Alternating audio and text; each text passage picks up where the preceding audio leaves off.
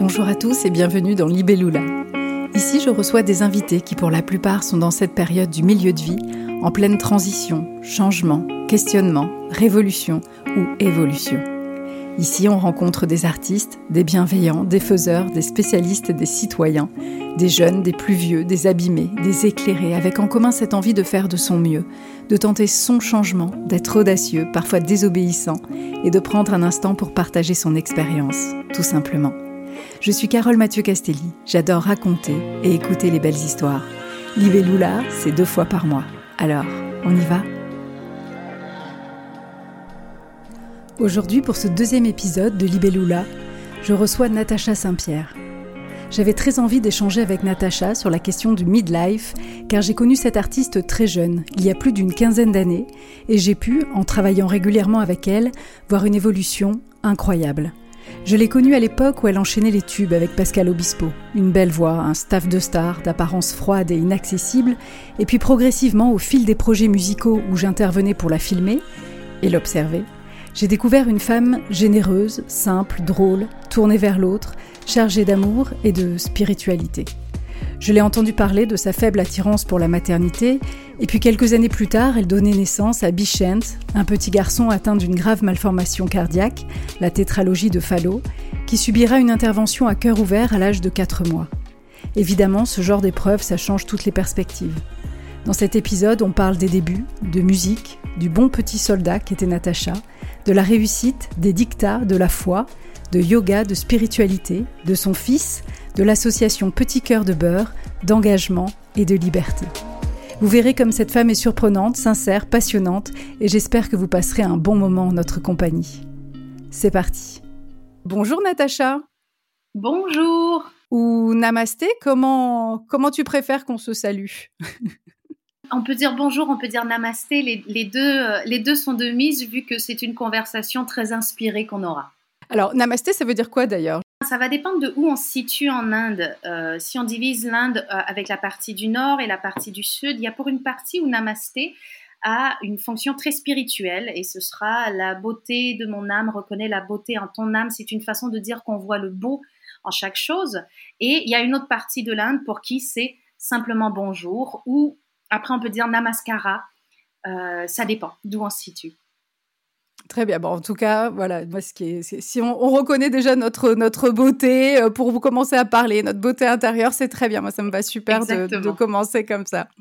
Alors, je, je suis vraiment, vraiment très, très heureuse euh, que tu aies accepté mon invitation. Euh, parce que je te connais depuis longtemps. Euh, pas forcément intimement, mais euh, j'ai eu le privilège d'être témoin de certaines évolutions, puisqu'on a travaillé ensemble et la première fois, je crois que c'était il, y a un peu plus de 15 ans. Et du coup, je suis vraiment ravie parce que j'ai vraiment envie qu'on qu'on parle de, de ton évolution. Et pour commencer, quand les sociologues parlent du milieu de vie, ils situent cette période entre 35 et 55 ans. En gros, j'aimerais savoir, alors on rentre dans le vif du sujet, comment tu vis toi cette période aujourd'hui? Alors, je suis euh, donc effectivement dans mon milieu de vie puisque j'ai 41 ans. Euh, c'est drôle parce que je me souviens, étant plus jeune, lire des articles dans des, revues féminines et euh, voir des femmes plus âgées qui disaient euh, j'adore la quarantaine, c'est la période de ma vie où je me sens le plus épanouie. Et je me disais, en fait, non, tu dis ça parce que tu vieillis et que tu essaies de te rassurer d'un point de vue euh, psychologique, psycho-émotif.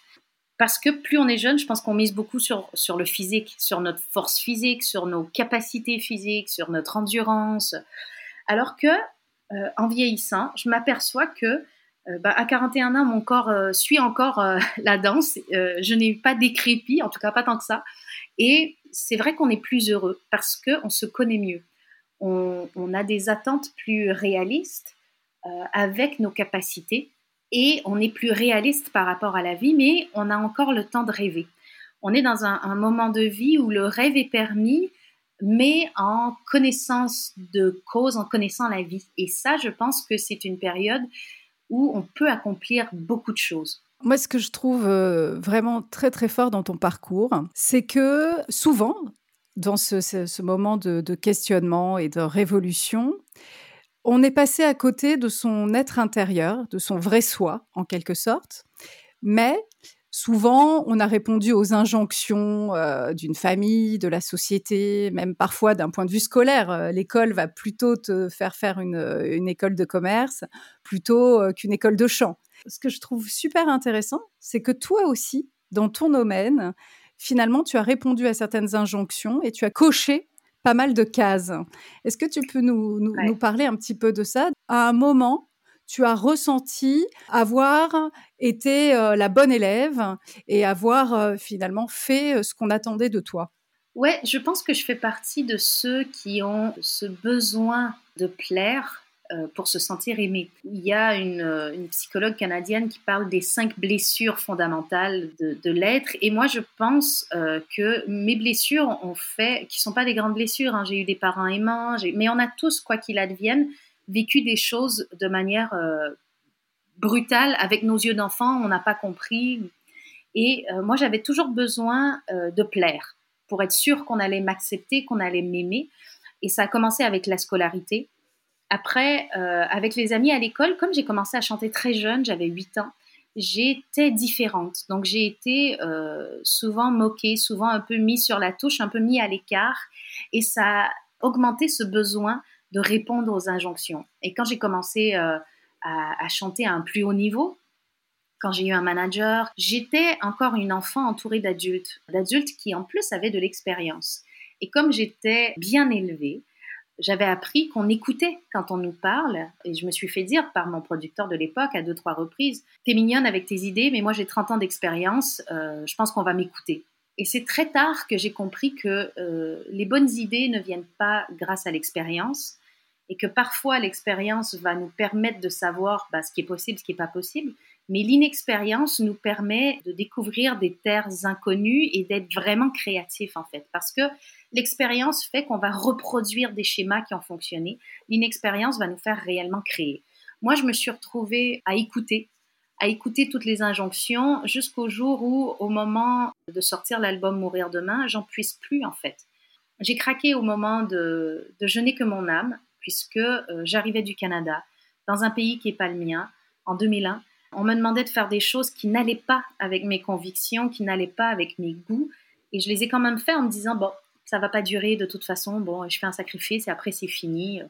Et ça a duré. Petit, aparté, quand tu dis que tu es venu avec euh, Je n'ai que mon âme, c'est qu'en plus, cette chanson, petit rappel, tu représentais la France à l'Eurovision. Donc, au-delà d'une injonction d'une maison de disques et d'un manager, d'un producteur, tu avais quand même la France, nouveau pays pour toi, qui était aussi dans une attente de ce que tu allais donner. Exactement. Exactement, j'avais très peur de décevoir. D'ailleurs, je suis arrivée quatrième et je l'ai très mal vécu. Je me suis dit, bon, bah, ma carrière en France, elle est foutue, puisque de toute façon, ils vont se dire, c'est qui cette Canadienne qui, en plus, arrive quatrième? Et c'est au moment de mourir demain où j'ai choisi d'arrêter, parce que j'étais plus heureuse. Et c'est très difficile quand on fait un métier où les gens nous admirent et où les gens nous envient, de dire, ça ne me rend pas heureux. Parce qu'il y a plein de gens qui essaient d'avoir ce qu'on a, qui en rêvent. En fait, j'avais tout, mais pas des choses que je désirais. C'est comme si euh, je remplis tes placards de poissons, mais que toi, c'est la viande que t'aimes. T'as tout, euh, mais pas ce que t'aimes. Et c'est un peu ce que je vivais. J'imagine que tu as, tu as analysé, en plus tu as ce côté euh, très cartésien, où euh, tu cherches des réponses souvent. Ouais. Euh, est-ce que tu as analysé ça? Est-ce que c'est parce que tu avais 12 ans et que les petites filles de 12 ans, tout le monde te renvoyait l'image de la carrière éblouissante que tu allais faire et ton potentiel? Tu avais quand même bah, cette capacité vocale qui n'est pas donnée à tout le monde. Est-ce que tu l'as vu comme un don, ça? J'ai fait, étant plus jeune, le choix de la facilité j'avais des fortes capacités à l'école, mais bon, l'école, ça demande quand même un peu de travail. J'avais des fortes capacités en musique, et pour moi, la musique, ça de chanter, ça demandait pas de travail. Quand il a fallu commencer à, faire autre chose que, euh, que d'avoir le bac, j'avais le choix d'aller étudier, ce qui allait être cool, mais demander des efforts, ou aller faire Notre-Dame de Paris, ce qui allait être cool et ne demander aucun effort. Donc j'ai choisi le cool qui demandait aucun effort. Donc j'ai pas fait un choix réfléchi, structuré, intelligent. Et euh, j'ai juste fait le choix du moindre effort. Et on le dit à nos enfants, tout le monde le sait, le choix du moindre effort n'est jamais le bon. Tu pensais peut-être que c'était le choix du moindre effort, mais après finalement, donc tu t'es retrouvé à 17 ans sur Notre-Dame de Paris, à la fois dans la version euh, française et anglaise. Euh, donc finalement, bah, tu, tu n'avais peut-être pas conscience, on va dire, des sacrifices aussi que ça représentait. J'ai commencé à prendre conscience des sacrifices un petit peu plus tard, donc au moment de l'Eurovision, où là, euh, bah, j'ai passé mon anniversaire de, mes 18 ans toute seule dans une chambre d'hôtel à Paris où je connaissais personne où euh, je gagnais pas bien ma vie encore, donc j'avais pas assez de sous pour appeler mes parents autant que je le voulais, voire même pour manger autant que je le voulais. Je me souviens que j'achetais des sandwichs en pain bagna parce que ça remplit bien et qu'un sandwich peut faire deux repas. Mais ça, les gens ne le savent pas. Et ça, c'est parce que moi, j'avais un producteur qui, euh, qui gardait tout mon argent, qui m'en donnait pas. Et donc, du coup, là où les gens qui m'entouraient, la maison de disques en France et tout ça, pouvaient s'imaginer que je gagnais bien ma vie parce qu'il y avait beaucoup d'argent qui arrivait, la réalité, c'était que non, mais parce que euh, j'étais escroquée. Donc ça, c'est mon problème, c'est autre chose. Mais j'ai commencé à prendre conscience des sacrifices à ce moment-là. Et je me suis toujours dit, bah, je le fais pendant un an parce que là, cette expérience, elle est belle. Et après, j'arrête. Donc, je faisais l'Eurovision et après, j'arrête. Sauf que après, j'ai rencontré Pascal, qui m'a proposé, Pascal Obispo, pardon, qui m'a proposé plusieurs jolies chansons. Je me suis dit, bon, bah, de toute façon, l'année universitaire, elle est commencée, on est en janvier. Je fais cet album-là et après, j'arrête à chaque fois que je signais un contrat avec une maison de disques, je signais des contrats de 4, 5 albums, mais je me disais, je m'en fous, j'en fais un, et après, euh, je leur dis que j'arrive plus à chanter, puis je m'en vais chez moi et je fais ma vie. Et je leur dois rien. Mais à chaque fois, il arrivait un joli projet. Et un truc auquel j'arrivais pas à dire non. Et je continuais, et je continuais, jusqu'au moment où, à force de plus être en accord avec moi-même, ben, mon corps et mon mental ont commencé à lâcher. Et c'est là où j'ai eu besoin de m'arrêter pendant un an. Tu avais quel âge à peu près? Je sais pas, je devais avoir environ 25 ans, où je me suis dit, en fait, euh, depuis le début, je surfe sur la vague et euh, je prends aucune décision de vie. Et donc là, il faudrait peut-être que je prenne des décisions. Et pendant un an, j'ai décidé de ne pas faire de musique du tout. De, Au début, j'ai fait rien du tout d'ailleurs. Puis tout d'un coup, je me suis aperçue que si en fait j'avais envie d'aller travailler dans le domaine de la santé, c'est parce que j'avais envie de voir dans les yeux des gens leur appréciation après les avoir aidés. Et je me disais, quand je chante, j'aide des gens, mais ils sont chez eux et je ne le vois pas. Et quand je vois des gens qui viennent me communiquer ça, en fait, que je les ai aidés, ils, viennent tellement contents, tellement excités qu'il y a un débordement d'émotions qui est trop pour moi parce que je suis très, euh, très timide avec les émotions. J'arrive très mal à recevoir quand c'est trop, trop gros. Euh, et du coup, tout le monde pense que je suis froide et que je m'en fous. Par exemple, quand j'ai gagné un victoire de la musique, c'est beaucoup d'émotions. Donc, alors, il y a un espèce de mécanisme de sécurité qui se place à l'intérieur de moi et, je deviens du vide. Et quand les gens viennent me témoigner beaucoup d'amour, euh, avec des larmes, avec euh, de l'excitation et tout, il y a ce même mécanisme qui s'enclenche. Et j'arrivais pas à profiter. Et je me suis dit, en fait, tu es juste égoïste, tu as besoin de voir que ce que tu fais, ça rapporte du plaisir aux autres. Et c'est là où je me suis dit, bon, bah, je vais recommencer à chanter, mais euh, différemment. Alors oui, en plus, ce dont tu parles, c'est très très fort. Tu, vas me dire ce que tu en penses, mais c'est aussi la manière dont on fait les choses. Parce que tu as quand même, euh, même en chantant, tu avais quand même des, signes, ne serait-ce qu'avec tes fans. Quand on voit dans leurs yeux tout l'amour qu'ils pouvaient te porter, te, dire euh, à une artiste que euh, telle chanson a changé leur vie, que tu les accompagnes dans les moments difficiles, que ta voix, et tu parles de médical, mais plus qu'un médicament, c'est un pansement du quotidien, quasiment, un pansement de l'âme. Donc en plus, tu avais quand même ce genre de retour où tu aurais pu penser à un moment donné, jeune, euh, que c'était peut-être vraiment ta mission et ton chemin? J'étais beaucoup trop jeune pour m'imaginer ça déjà. Euh, et surtout, euh, c'était trop. Et quand c'est trop, euh, c'est ce que je te disais, je me mets un espèce de carapace et je ne ressens plus rien. Et ça me protège de ce débordement de trop. C'est probablement ce qui fait, enfin, on a toujours euh, un mal pour un bien, c'est ce qui fait que j'ai eu l'air très froide et très snob à plein de moments, mais c'est ce qui fait aussi que j'ai gardé les pieds sur terre parce que j'ai jamais plongé dans, dans, cet amour-là et je m'en suis jamais gargarisée parce que je l'ai jamais, j'ai jamais été capable de le recevoir. Tu as parlé aussi d'ailleurs euh, souvent, bah, c'est des, choses que tu, dont tu parles même dans ton livre euh, euh, qui est vraiment transparent sur, sur ton parcours, Mon petit cœur de beurre, chez Michel Lafon en 2017. Mais tu parlais justement de l'empathie et de, de, de, ce manque d'empathie qui t'a accompagné longtemps. Que c'est ça, cette protection? Je pense que c'est cette protection. Je pense que je suis quelqu'un de très fortement empathique et qu'en fait, on m'a dit un jour qu'il fallait que j'arrive à vivre la compassion sans l'implication. Mais comme j'arrivais pas à ne pas avoir l'implication, bah, j'ai bloqué la compassion parce que sinon ça me faisait mal à moi. J'arrivais pas à me dire que si toi tu me racontes ton malheur, bah, en fait il devient pour moi aussi important que si c'était le mien et je le porte et ben ça devient trop en fait. Et du coup, je me suis bloquée de la compassion. Et je pense que d'avoir Bichente m'a permis de grandir énormément et, d'arriver à avoir cette compassion, cette empathie, sans l'implication. Et du coup, à arriver à, séparer moi du reste des gens. Mon fils souffrait, ça me faisait mal, mais c'était pas moi qui avais mal. Et, j'ai compris un, un, paquet de trucs. Et du coup, pour accompagner un enfant malade, il faut être solide. On peut pas être terrassé par la douleur parce qu'on ne peut pas s'en occuper. Donc, j'avais pas le choix. En tant que maman, j'étais incapable de me couper de ressentir sa tristesse et, sa douleur physique, mais j'étais dans l'obligation d'être moi, quelqu'un d'autre et quelqu'un de fort pour pouvoir l'accompagner. Et c'est là où j'ai compris pas mal de choses. Quand tu as repris justement après cette année euh, d'arrêt la musique, est-ce que tu as vraiment senti que tu, euh, tu reprenais les rênes? Et comment ça s'est manifesté? Bah, j'ai changé d'équipe déjà, j'ai changé de management, j'ai changé de maison de disque.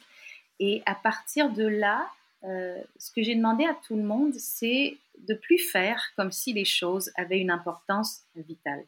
Il y a une époque, si on n'est pas programmé sur une certaine émission télé, ça devient dramatique. Et, là, pour moi, en fait, une émission de télé, c'est une émission de télé. Je suis dedans ou je suis pas dedans, c'est pas dramatique. Personne va en mourir. Et nous, en premier, on n'en meurt pas j'ai eu envie de, de, prendre la musique comme un jeu.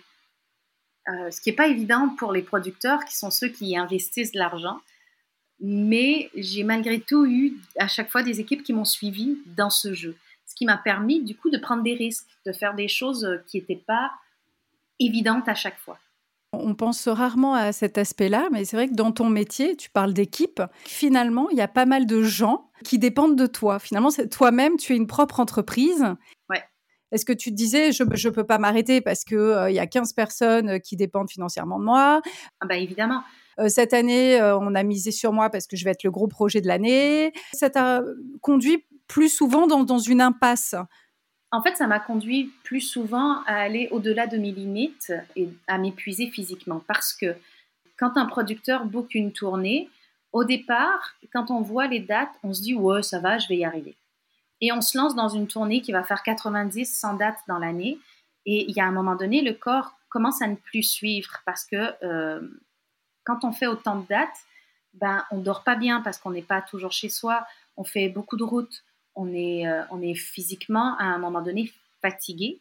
Euh, les gens voient le beau côté, on est à l'hôtel, on rencontre des gens, on voit plein d'endroits, mais en, vrai, on voit aucun endroit si on est sur une tournée qui enchaîne à ce rythme-là. Ce que je ne fais plus aujourd'hui, hein, je fais plus des tournées comme ça. Mais sur des tournées comme ça, on a une équipe de, euh, moi j'avais une équipe de 23 personnes. Et si un jour j'ai pas la chance, si j'ai pas la force de monter sur scène, si j'ai un rhume et que je décide d'appeler malade, euh, bah, il y a 23 personnes qui sont pas payées. Il y a le producteur qui euh, doit faire entrer en jeu les assurances pour la salle. Et il y a tous ceux qui avaient prévu leur dîner, la salle de spectacle, la nounou et tout, qui vont avoir à tout changer. Ça impacte énormément de gens. Donc, quand on a encore de la voix, c'est-à-dire euh, même si j'ai la grippe, même si j'ai une gastro, même si j'ai j'ai déjà eu des urticaires géants à cause de la fatigue, j'ai déjà eu plein de trucs, ben tant que la voix fonctionne, on s'en fout de comment va ton état mental et physique, tu, te lèves et tu vas sur scène. Et c'est de ce cercle-là que moi j'avais besoin de sortir parce que je n'étais plus capable, j'étais pas capable de décevoir tous ces gens autour de moi, mais j'étais plus capable de répondre à leurs attentes. Hmm. Alors, c'est vrai qu'en plus, euh, tu ne connaissais que ça, quasiment, depuis que tu étais enfant c'est aussi ça, c'est-à-dire que tu as grandi. Tu parlais tout à l'heure de, ces adultes qui t'ont accompagné, euh, mais aussi qui t'ont façonné en quelque sorte. Oui, et j'ai grandi dans ce, mode-là où on doit euh, répondre à la demande. Et aussi, j'ai eu un succès fort rapidement. Donc, je ne suis pas passée par toutes les étapes où on va chanter dans des petits bars, où on va se promener en van. Et du coup, je n'avais rien pour euh, mesurer, pour me dire en fait là c'est trop pour moi, je préfère diminuer un petit peu et je serai quand même plus heureuse et je gagnerai ma vie.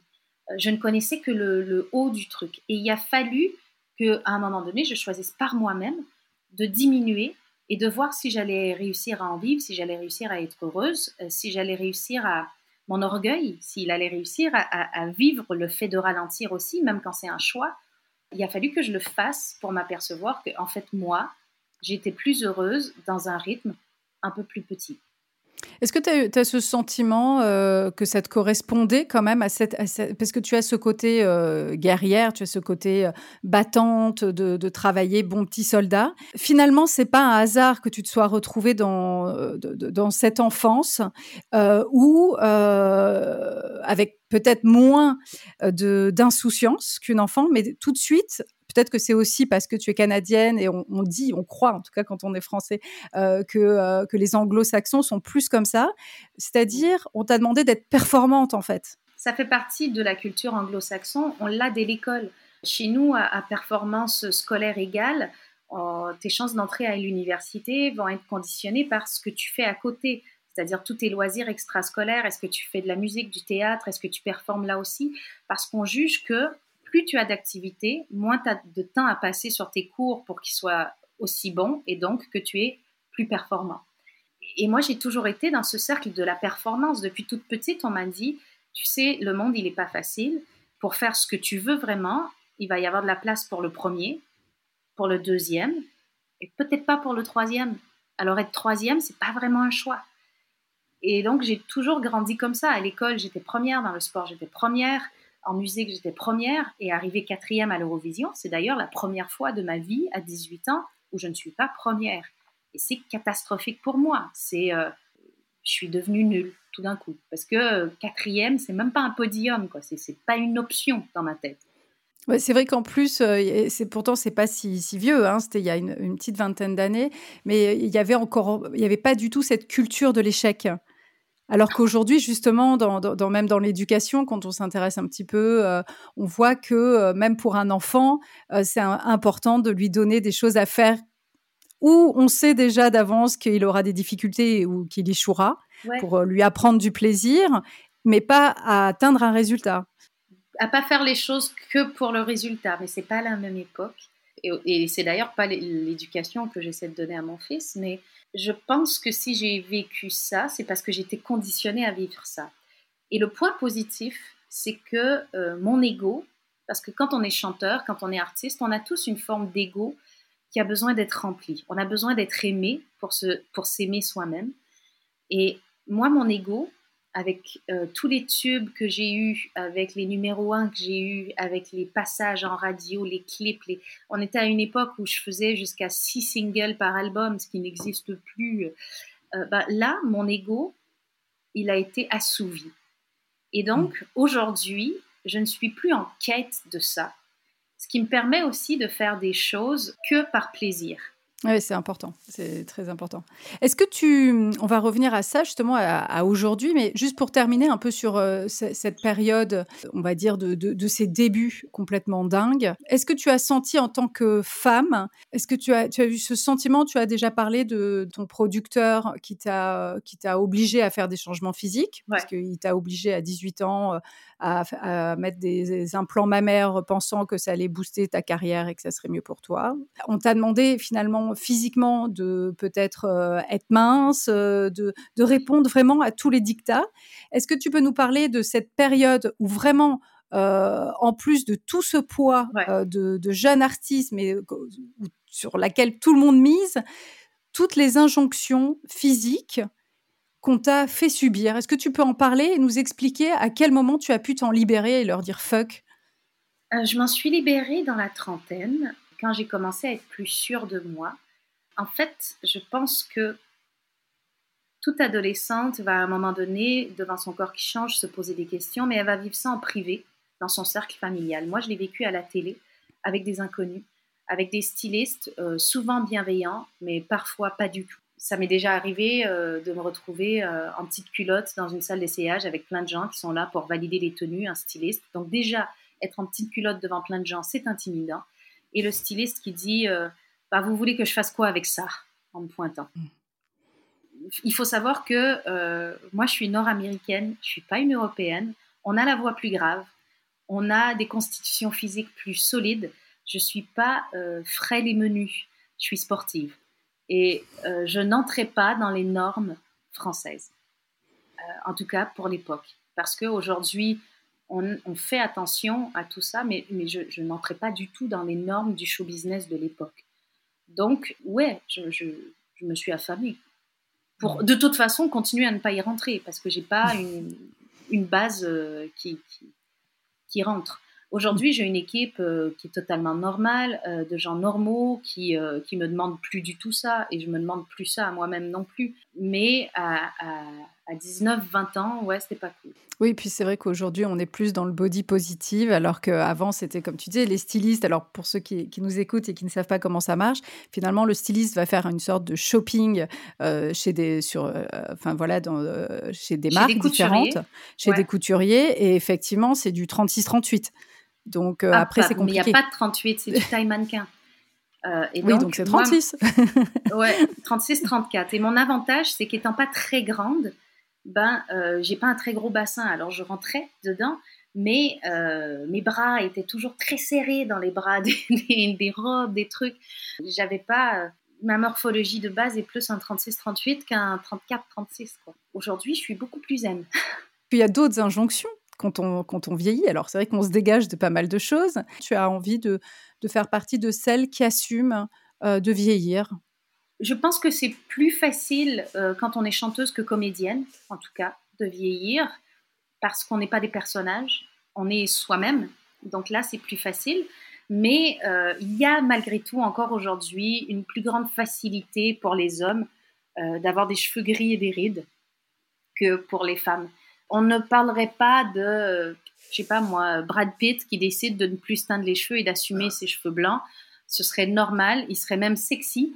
Par contre, une Zazie qui décide d'assumer ses cheveux blancs, ben, en fait, c'est une histoire et on doit en parler. Très bien. Alors, on va revenir sur, euh, bah, sur cette deuxième partie de, carrière où tu as donc une nouvelle équipe, où tu as une nouvelle façon d'aborder la musique et les choses. Est-ce que c'est à ce moment-là où tu as continué ton évolution? J'entends par là que j'aimerais qu'on aborde des sujets comme la foi, le yoga, la maternité. Voilà, donc c'est les trois, les trois thèmes que j'aimerais qu'on aborde ensemble dans cette émission.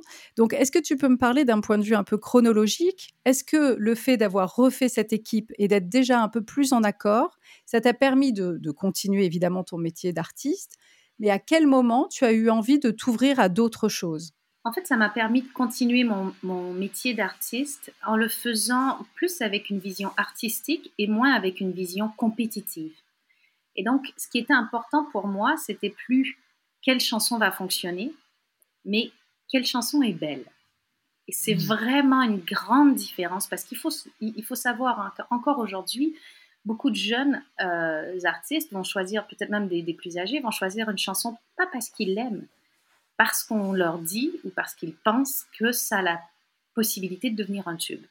Aujourd'hui, c'est plus ce que je fais. C'est pas mon premier critère. Euh, je choisis une chanson parce que je l'aime et que j'ai envie de la chanter. Donc c'est déjà une grosse différence. Après est arrivé mon fils qui a changé aussi beaucoup ma vision des choses et qui m'a donné envie d'équilibrer ma vie entre les paillettes et la vérité.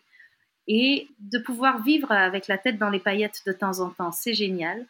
Mais d'avoir des moyens de garder ses pieds ancrés dans le sol, c'est aussi génial. Et moi, c'est arrivé à travers euh, le yoga, à travers la spiritualité. Alors là, tu, as abordé un petit peu tous les, tous les thèmes, donc on va essayer de rentrer un petit peu, euh, un peu plus en profondeur sur chaque chose. Alors, on peut parler d'abord, parce que je vais essayer d'être un peu chronologique. Euh, bon, même si tout se mêle, j'ai l'impression que tout ça, c'est aussi dans cette période de vie euh, vraiment de transition aussi, puisque comme tu as vécu les choses très vite et très tôt, j'ai l'impression que ce grand changement, tu l'as fait plutôt autour de tes 30 ans. Plus autour de mes 30 ans que de mes 35 ans. En fait, j'ai commencé a chanté euh, l'album de, Thérèse, avec les poèmes de Thérèse de Lisieux, en 2013, deux ans avant la naissance de mon fils. Quand je fais cet album, au départ, je suis pas encore, euh, j'ai toujours été très spirituelle, mais je suis pas encore très connectée à ma spiritualité. J'ai une vraie ouverture face à la spiritualité. Et je fais cet album, mais vraiment par plaisir des chansons, par amour des chansons et des textes, et pas par spiritualité. Et c'est en faisant la tournée, c'est en continuant de lire autour de Thérèse de Lisieux que là, ma spiritualité va s'ouvrir et, je vais m'y connecter un peu plus. Je vais arriver à, à comprendre la spiritualité, en tout cas une partie de ma spiritualité, et mon fils va arriver. Et là, ça va bouleverser les choses parce que je ne comprendrai plus où est la justice dans tout ça. Et pour moi, la spiritualité était une forme de justice, une forme de karma. Euh, je fais des choses bien et je reçois des choses bien. Et là, tout d'un coup, je reçois, alors que je fais tout bien, un enfant malade, une grosse épreuve, euh, et, et c'est pas juste. C'est pas juste ni pour moi ni pour lui, parce que lui, il vient d'arriver, il n'a rien demandé. Et pourquoi euh, on lui fait subir toutes ces épreuves-là? Euh, quel est, euh, quel est le, sens de, de, Dieu, si on va mettre un, mot aux choses, à travers tout ça?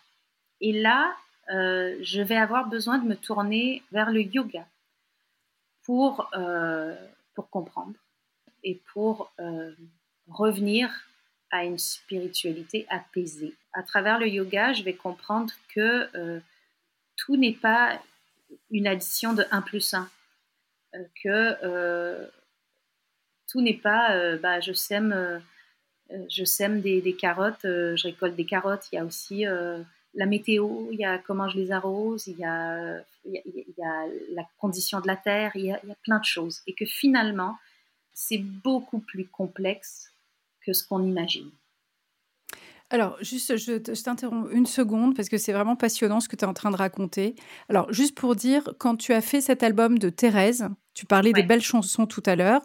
Tu n'as pas fait cet album par foi où tu avais absolument envie de laisser un message euh, d'amour euh, par rapport à justement à la religion catholique, mais plus parce qu'on t'a proposé un concept d'album avec des très jolies chansons et surtout les textes de Sainte Thérèse de Lisieux qui sont plutôt des textes d'amour universel et des textes sans culpabilité aussi. Je crois que ça, c'est quelque chose d'important. C'est quelque chose d'important pour moi. On n'était plus dans une, euh, vision judéo-chrétienne euh, de euh, bah, il faut souffrir sur terre pour gagner son ciel. Elle n'a pas cette vision-là et ça déjà, ça me plaisait.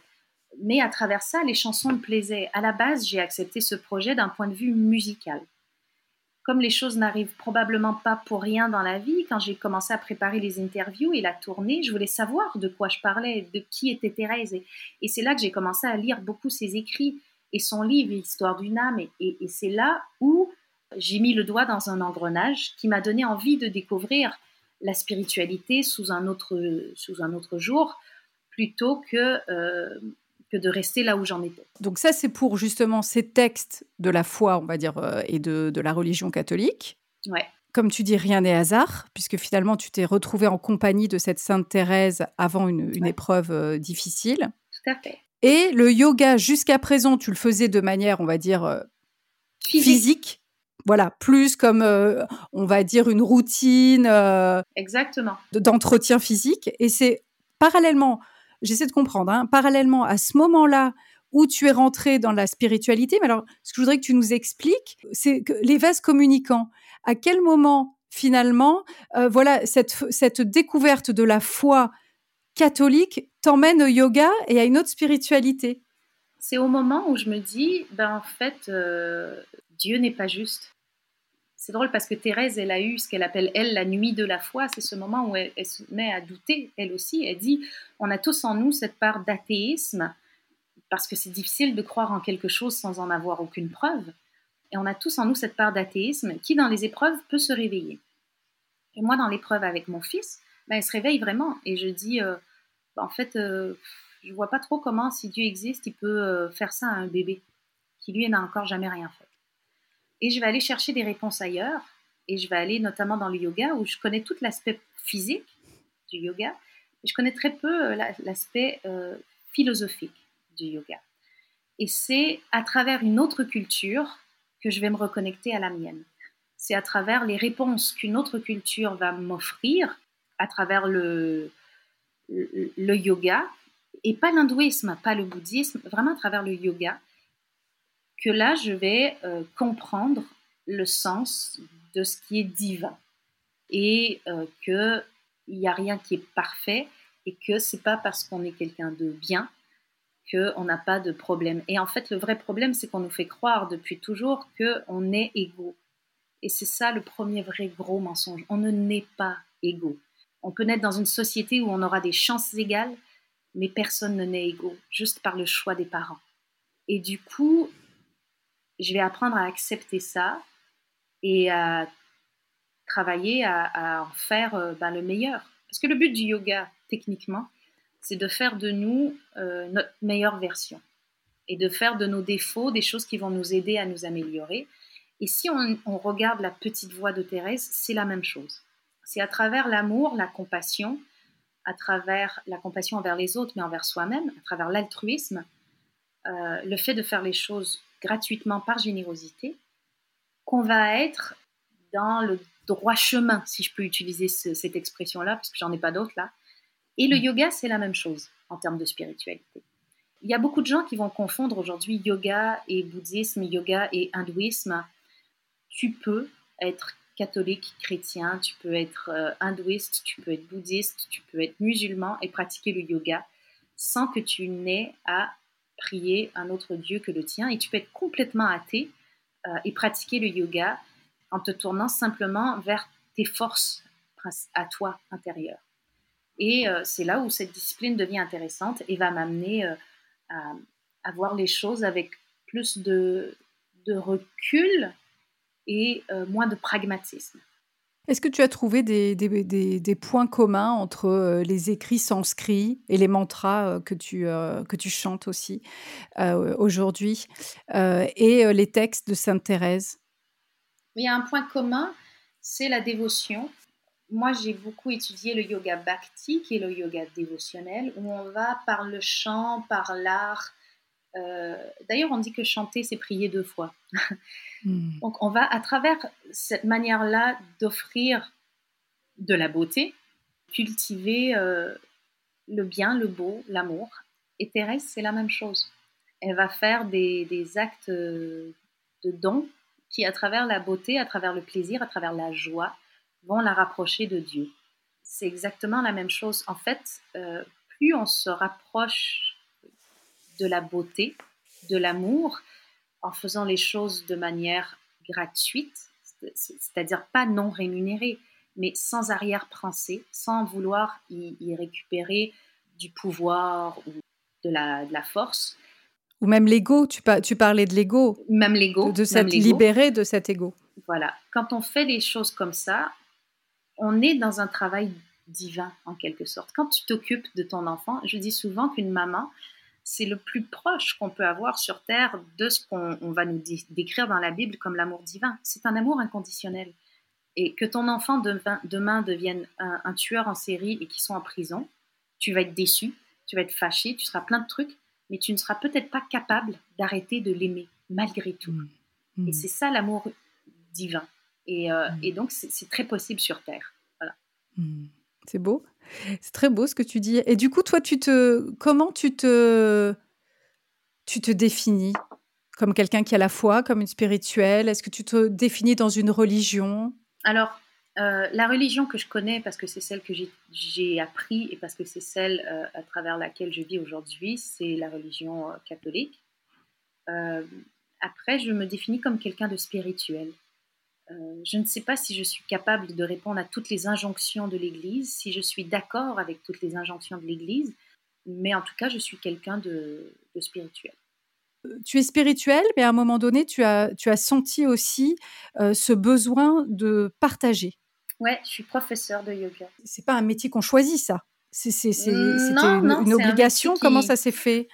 En fait, ça s'est fait simplement parce que ça m'aidait tellement au quotidien et je voyais d'autres de mes amis euh, qui peinaient dans certains aspects de leur vie. Et je me disais, en fait, c'est con, j'ai les clés et je les, je les donne pas.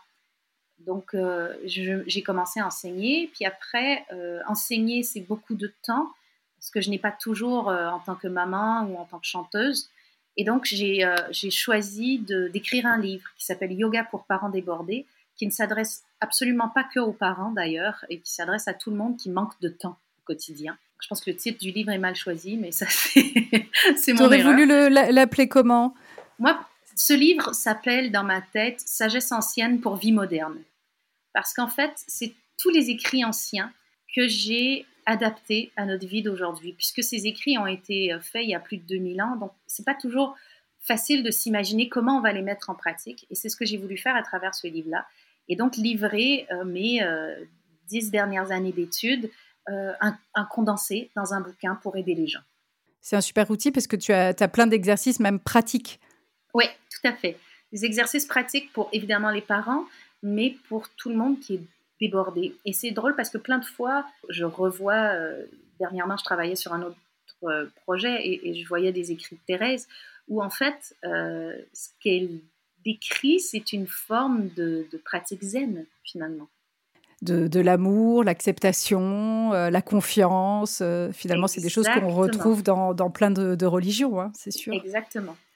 Pour parler de ça, justement, de, cette acceptation, par rapport à tes croyances. Donc, euh, je reviens juste un moment sur euh, l'épreuve que tu as vécue avec ton fils. Est-ce que tu as, tu as eu à un moment ce sentiment qu'il t'avait choisi ou que tu l'avais choisi? Totalement. Je pense que mon fils, il est venu pour me faire apprendre des choses. Je pense qu'il est, euh, il est beaucoup plus sage que moi, d'un point de vue spirituel. Et après, je me demande, est-ce que tous les enfants sont pas un peu plus sages que les adultes? J'étais entendu parler lors d'une interview, justement, tu parlais des enfants. Et, euh, ça, je trouve que c'est intéressant peut-être que, tu, que tu, en parles à nouveau, puisque tu, le, tu en parlais très bien, surtout pour des personnes qui sont en transition de vie et qui recherchent la connexion avec leur, euh, peut-être leur enfant ou leur moi intérieur, primaire, on va dire. Mmh. Euh, tu parlais que quand on était enfant, on était heureux et que c'était une aptitude qu'on perdait au fur et à mesure. Est-ce que tu peux nous parler euh, en deux mots de ça? Bah Je trouvais ça très beau. Ouais, plus on grandit, plus on perd cette aptitude au bonheur, puisque on va se poser beaucoup de questions et on va arrêter de vivre dans le présent. Euh, ce qu'on enseigne beaucoup dans le yoga, c'est vivre dans le moment présent, ce qui est extrêmement difficile à faire quand on a des factures à payer, des courses à faire, des enfants à gérer, des, réponses à donner au travail, d'être dans le moment présent. Et donc d'essayer de faire une chose à la fois réellement, quand on, aujourd'hui on valorise le multitasking, c'est extrêmement compliqué. Mais les dernières études l'ont prouvé, notre cerveau n'est pas fait pour le multitasking. Ça le met dans des états d'alerte, comme si on vivait des gros drames, des états de stress importants. Et du coup, la vraie façon de fonctionner pour être optimale aujourd'hui, ce n'est pas le multitasking, c'est une chose à la fois, réellement concentré, on sera plus efficace, plus rapide et euh, surtout s'octroyer des pauses. Pour tous ceux qui, par exemple, révisent des examens, ont des choses à apprendre, étudier 4 heures de suite n'est pas optimal pour ton cerveau. Certes, c'est un besoin, mais il faut que tu fasses toutes les heures une pause de 5 minutes et te lever de ton bureau 5 minutes, aller boire un verre d'eau, aller faire pipi, ouvrir la fenêtre, respirer dehors, peu importe que 5 minutes. Et ces 5 minutes-là vont te rendre tellement plus efficace qu'elles sont importantes. Et ça, c'est notre la capacité qu'ont les enfants naturellement. Quand ils font un puzzle, à un moment donné, ils en ont marre, ils n'arrivent plus à se concentrer. Bon, paf, ils vont faire autre chose, puis ils y reviendront plus tard. Euh, ils n'essaient pas de, de, faire le puzzle en même temps que les Lego, en même temps que la PlayStation, en même temps que de lire un livre. On devrait apprendre beaucoup plus de ça. Et de cette capacité au bonheur aussi. Tout à fait. À s'émerveiller pour des petites choses. Euh, les petits bonheurs du quotidien sont finalement euh, les seuls vrais qui vont rester à la fin de notre vie. À la fin de notre vie, ce qui nous fera plaisir, c'est manger quoi? Une confiture maison, c'est euh, avoir notre famille qui vient nous visiter, c'est les petits bonheurs du quotidien pour lesquels on arrête de s'émerveiller quand on grandit.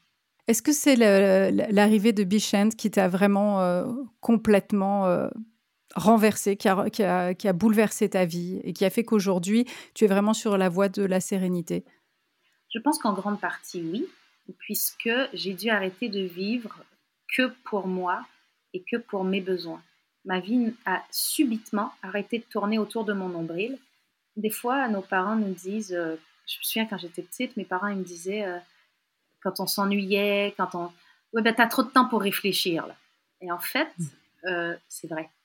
Quand tu deviens maman, il y a plein de trucs auxquels tu n'as plus le temps de penser au sujet de toi-même. Et puis finalement, euh, bah, t'arrêtes de t'en inquiéter et euh, le monde va pas plus mal. Hein. Que notre vie arrête de tourner autour de nos besoins, de nos inquiétudes et de, de nos envies, je pense que c'est la meilleure chose qui puisse arriver à un être humain. Est-ce que ça t'a donné envie de faire un autre enfant? Au début, non, parce que j'avais besoin de, de, profiter de mon fils, j'avais besoin de, sentir qu'il volait de ses propres ailes, j'avais besoin de, de pouvoir lui donner toute mon attention et de ne pas partager euh, mon attention ou mon affection. Et euh, c'est drôle parce qu'en ce moment, je suis en train de lui apprendre qu'il peut, il n'a pas besoin de choisir, il peut aimer dans son cœur autant de personnes qu'il veut et que aimer trois personnes va pas faire qu'il aime moins une ou l'autre, qu'il peut aimer autant. Et c'est drôle, c'est en lui expliquant à lui que j'ai compris que ben, en fait, je pouvais avoir deux enfants puisque finalement, euh, mon cœur n'aurait pas besoin d'aimer moins Bichente pour en avoir un autre j'allais pouvoir aimer autant les deux, puisque mon cœur était moi aussi assez grand pour aimer autant d'enfants. Mmh. Oui, puis en, plus, bon, moi j'ai deux enfants, et c'est vrai que même si ça se manifeste pas en quantité d'amour, puisque je les aime avec la même quantité d'amour, je les aime différemment. Ouais. Enfin voilà, j'ai été moi-même surprise de me rendre compte que c'est n'est pas tout à fait la même chose en fonction de leur personnalité. Ton cœur peut se démultiplier euh, sans problème. J'aimerais peut-être que tu nous parles euh, de, de l'association euh, parce que ça, c'est quelque chose de très important. Et euh, encore une fois, dans ce côté transmission, puisque finalement, j'ai l'impression qu'aujourd'hui, tu donnes beaucoup de clés et que c'est quelque chose euh, bah, qui te fait du bien et qui fait vraiment partie d'une mission de vie. Tu fais beaucoup de choses, mais en réalité, c'est extrêmement cohérent. Bah, en fait, donner beaucoup de clés, c'est mettre en pratique la compassion sans l'implication. Je donne les clés, mais je ne le fais pas pour les autres.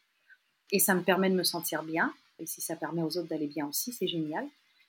Et euh, l'association Petit Cœur de Beurre, je travaille avec eux depuis euh, cinq ans maintenant. C'est une association qui n'est pas, euh, qui n'a pas pour vue d'aider la recherche médicale elle-même. Elle subventionne une autre association qui, elle, est dans la recherche. Leur but à Petit Cœur de Beurre, c'est de rendre plus confortable la vie des familles qui vont traverser une épreuve avec une pathologie cardiaque chez un des enfants. Il faut savoir qu'aujourd'hui, un enfant sur 100 naît avec une malformation cardiaque. C'est énorme. Et que euh, les grands centres hospitaliers en, France métropolitaine sont là pour les soigner, que ce soit Toulouse, Paris, Lyon, mais que quand on n'est pas dans ces grandes villes, bah, il va falloir se déplacer.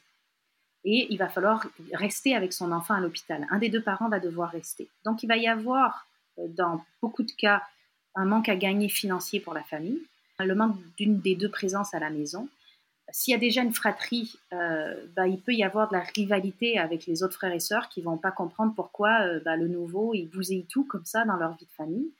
Et ces gens-là vont avoir besoin d'accompagnement de psy, que ce soit les parents, l'enfant malade ou les autres de la fratrie. Ils vont avoir besoin d'aide aussi pour se loger. Par exemple, moi j'habitais Paris, c'était facile, mais euh, quand ton enfant est en réanimation, tu ne peux pas dormir dans sa chambre, donc tu dois vraiment te loger quelque part dans Paris. C'est cher, c'est compliqué il y a très peu de places euh, dans ce qui sont les maisons Ronald McDonald, etc. Donc, nous, on a mis en place un service de, de, Airbnb où, avec des reçus fiscaux, la personne qui loue l'Airbnb s'y retrouve financièrement et la personne qui habite dedans s'y retrouve aussi financièrement. En aidant euh, l'association, il va y avoir aussi tout un guide d'aide autour des hôpitaux pour dire aux parents où est-ce que vous pouvez aller manger, qu'est-ce que vous pouvez faire. Des gens qui vont venir dans les chambres s'occuper des enfants, parce que par exemple, quand on a un bébé malade, le temps où moi je vais prendre ma douche, il n'y a personne qui s'occupe de lui. Et les infirmières, elles ont euh, sur leur étage une vingtaine d'enfants à gérer. Donc si mon enfant se met à pleurer pendant que je suis à la douche, qui est peut-être loin, ou pendant que je vais manger, ce que je ne peux pas faire dans la chambre pour des raisons d'hygiène, il faut que je puisse réagir. Moi, j'avais amené un babyphone à l'hôpital, ce que très peu de parents font, mais qui devraient faire mmh. d'ailleurs. Et il y a euh, plein de petits trucs comme ça qu'on va vous donner, comme d'amener une veilleuse pour que l'infirmière n'ait pas allumé la lumière dans la nuit, pour venir vérifier les constantes et tout ça. Il y a tout un accompagnement qui est donné par Petit Cœur de Beurre qui est très important et que le corps médical, lui, ne peut pas donner. Comme tu dis, c'est important et puis ça intervient à, d'autres endroits, en fait. À d'autres endroits, là, là où la médecine, elle, n'intervient pas. Et toutes les questions qui ne seront pas d'ordre médical que vous pouvez vous poser avec votre enfant, par exemple, beaucoup d'enfants qui ont une pathologie cardiaque, qui sont opérés, vont avoir des troubles du sommeil. Mais ça, on en parle très peu avec le médecin parce qu'on pense que ça n'a pas de lien avec l'opération. Avec l'association, on va vous en parler, on va vous expliquer comment ça se passe, pourquoi ça se passe, euh, jusqu'à quel âge ça peut durer. Il y a énormément de petites pathologies, de petits symptômes annexes qui peuvent arriver, qui ne seront pas directement liés à la pathologie, mais qui en seront malgré tout des récurrentes. Et là, l'association peut aider.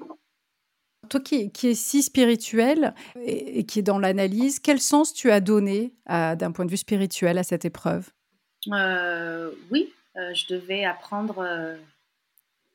je devais apprendre à ne pas avoir le contrôle des choses. Parce que quand ton enfant a besoin d'une chirurgie cardiaque, il y a très peu de chances que ce soit toi qui la fasses. Donc de mettre ce que j'ai le plus précieux entre les mains de quelqu'un d'autre, c'est vraiment un lâcher prise total sur le contrôle. Et j'avais à apprendre ça. C'est pas hmm. arrivé d'un coup. Hein. Ça a pris du temps. je m'en doute. Mais bon, en tout cas, non, mais en tout cas, c'est dans le cheminement, c'est, je trouve que c'est vraiment très très fort. Et je trouve ça d'autant plus fort que je, quand je préparais un petit peu euh, cet échange, j'ai vu le titre de ta première chanson à 12 ans et ça m'a scotché. Le parcours du cœur. Ouais, c'est drôle, hein Je sais pas pourquoi. Ah non, mais j'ai halluciné. Alors j'ai même repris une phrase. Donc c'était, euh, c'est extrait de ta chanson Le parcours du cœur. L'homme avait un rêve qu'il voulait partager, des yeux à éclairer. Et une autre phrase. Il n'y a qu'une seule façon d'atteindre la raison, le chemin le plus court. Il passe par l'amour, c'est le parcours du cœur. C'est fou, hein Tu avais 12 ans. C'est dingue C'est m'a mis des frissons. J'avais 12 ans et euh, c'était exactement, cette chanson, c'est exactement la petite voix de Thérèse de Lisieux. C'est drôle. C'est drôle parce que je l'avais oublié. Euh, en fait, si tu me l'avais pas dit, je l'aurais pas réalisé. Ah mais c'est dingue. Et en plus, je trouve que même par rapport à tes chansons, c'est comme si... Et ça qui est fou, moi je trouve ça... En fait, les gens qui ne te connaissent pas, peut-être, ont cette image de quelqu'un un peu bolimique d'expérience. Euh, on te connaît chanteuse, on te connaît prof de yoga, on te connaît animatrice télé, euh, on te connaît auteur, autrice, pardon. tu, occupes pas mal de spectres en fait, mais en réalité, je trouve que quand on, s'extrait un peu, qu'on regarde ton parcours, je trouve qu'il y a des, signes, comme euh, par exemple la chanson à l'Eurovision euh, Je n'ai que, mon âme. Que mon âme. En fait, entre le parcours du cœur, Je n'ai que mon âme, je trouve que c'est finalement ces mantras-là qui t'ont accompagné tout le temps à la fois dans la dans la musique, même dans le dans le cœur des gens aussi, puisque bah, puisque nous euh, ah, la, musique c'est ça. Enfin, tu nous accompagnes, tu nous as accompagnés dans dans des moments de vie, dans des souvenirs de vie, peut-être dans des moments même festifs, euh, familiaux. Enfin voilà, tu fais partie de nos vies. Et en même temps, je trouve que c'est vraiment, tu parles aussi beaucoup de mantras. Je trouve que c'est déjà des mantras qui sont là chez toi, dès l'âge de 12 ans. Tout à fait. Euh, et, et, pour aller encore plus loin dans, dans le, drôle de cette situation. Euh, je m'appelle Saint-Pierre, vraiment, c'est mon vrai nom. Je pense que euh, peut-être on a un destin et que ça devait être le mien. C'est sacré destin d'ailleurs, parce que c'est vrai que finalement, c'est cette mission d'échange, de transmission, d'éclairer. Finalement, malgré toi, tu éclaires les gens et depuis très très jeune. Est-ce que tu peux, pour, euh, pour terminer, c'est vrai que les gens qui sont en, en transition, souvent, ils reviennent aux choses essentielles. Ouais. C'est ce que tu as fait finalement avec cette spiritualité qui est rentrée très fortement dans ta vie et, par rapport même aux écrits, comme tu dis, c'est ces outils que tu, euh, que tu nous donnes, euh, par rapport à tes podcasts sur RZN Radio. Namasté, le yoga avec Natacha Saint-Pierre. Tout à fait. Je les ai écoutés et j'ai. Moi, alors moi, je pratique un peu de yoga, mais euh, je fais de la méditation, donc ça m'apporte beaucoup de choses. Je pratique du yoga, mais d'un point de vue postural, on va dire. Mmh et je n'ai pas encore trouvé le, on va dire, l'assemblage. Et quand j'ai écouté tes podcasts, en fait, j'ai jamais vu un truc aussi limpide. Ah, tant mieux. Ah mais non, mais c'est tellement clair en fait. C'est très très limpide. Donc encore une fois, tu parles d'outils souvent. Ce sont vraiment des outils pour aller mieux. Vraiment, j'engage les gens à aller écouter parce que ah, c'est euh, super bien quoi. Merci beaucoup.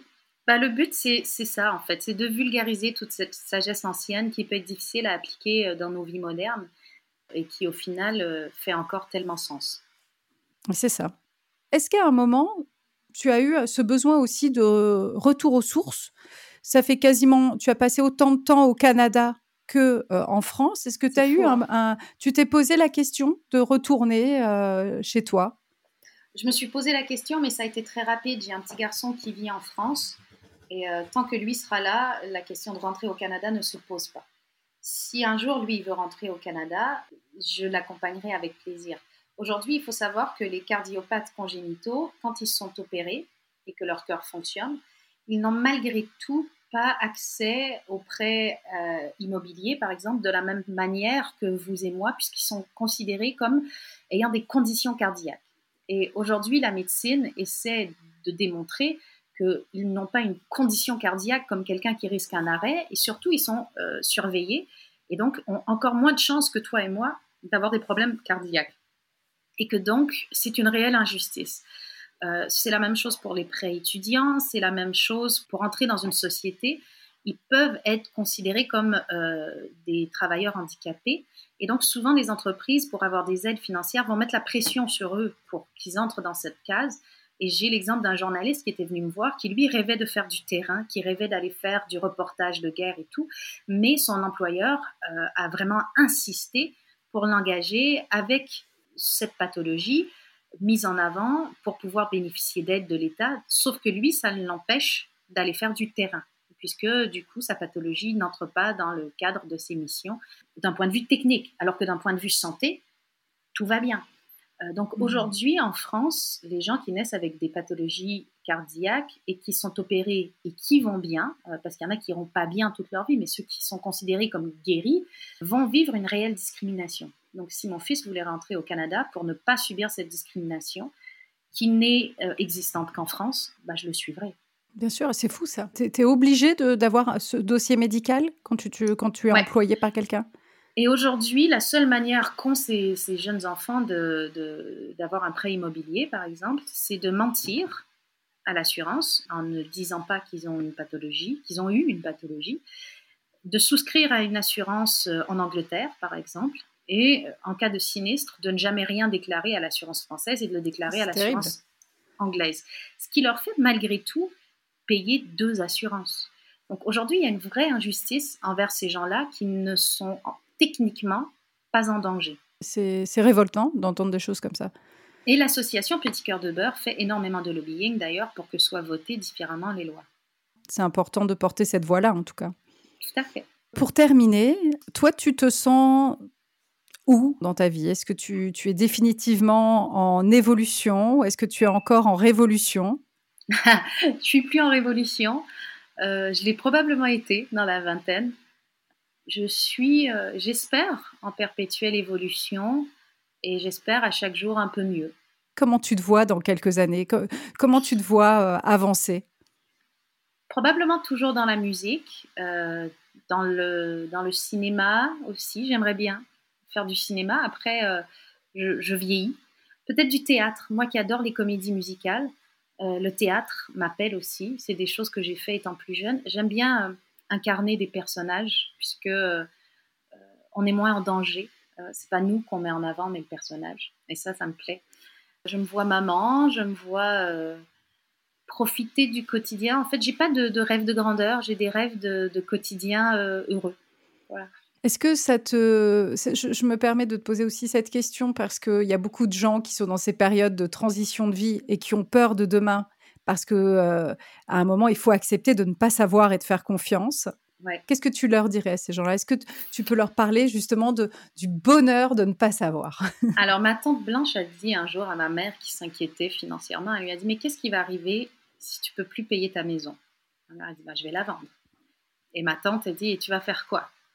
Bah, je vais prendre un appartement. Et bah, je payerai le loyer.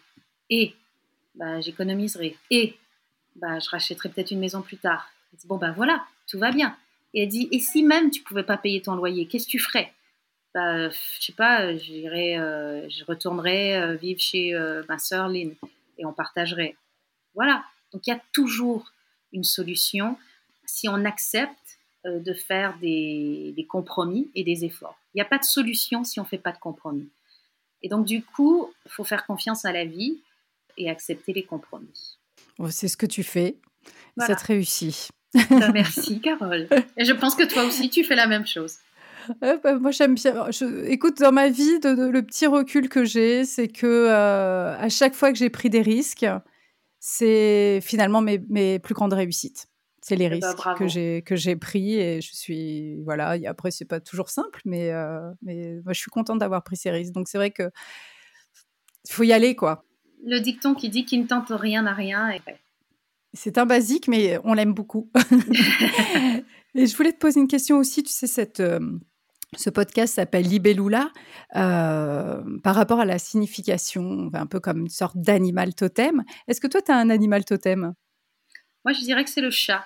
Si je si j'entrais chez les scouts demain et qu'on me demandait mon animal totem, je dirais chat probablement, parce que euh, j'aime bien les caresses, mais que quand je les veux. Euh, j'ai besoin de solitude, j'ai besoin de liberté, j'ai besoin d'espace, et j'aime j'aime bien J'aime bien une forme de solitude. Mm. Et socialiser, mais que quand je décide. Et puis, il y, a cette, voilà, c'est ce que j'allais dire, il y a cette douceur, euh, tu aimes bien aller ronronner auprès de quelqu'un, mais en fait, tu te barres quand tu veux. Euh, Exactement. tu, vis ta vie quand tu veux. C'est bien. Voilà. c'est pas mal. Bon, en tout cas, merci Natacha, c'était vraiment un énorme plaisir. Pareillement. Ouais, je suis très, très, très contente euh, bah, qu'on ait eu cet échange-là, en tout cas. Merci à toi, Carole, et, et longue vie à. C'est gentil. Merci Natacha. Bisous, ciao. Si vous voulez prolonger ce moment passé avec Natacha, je vous ai laissé tous les liens en description, les références de ses livres, l'association Petit Cœur de Beurre, son émission Namasté le yoga avec Natacha Saint-Pierre, en podcast et sur RZN Radio. Et surtout, vous pouvez découvrir son nouveau single, Jeanne, le titre de Laurent Voulzy, extrait de l'album du même nom, Jeanne, qui sortira le 30 septembre, où elle rend hommage à Jeanne d'Arc. Vous y retrouverez des textes de Thérèse de Lisieux qu'elle avait consacrés à Jeanne d'Arc, mais aussi des titres écrits et composés par Véronique Sanson, Lionel Florence et Jacques Vénéroso. Voilà, j'espère que vous avez passé un bon moment avec nous. Merci d'avoir écouté l'épisode jusqu'au bout.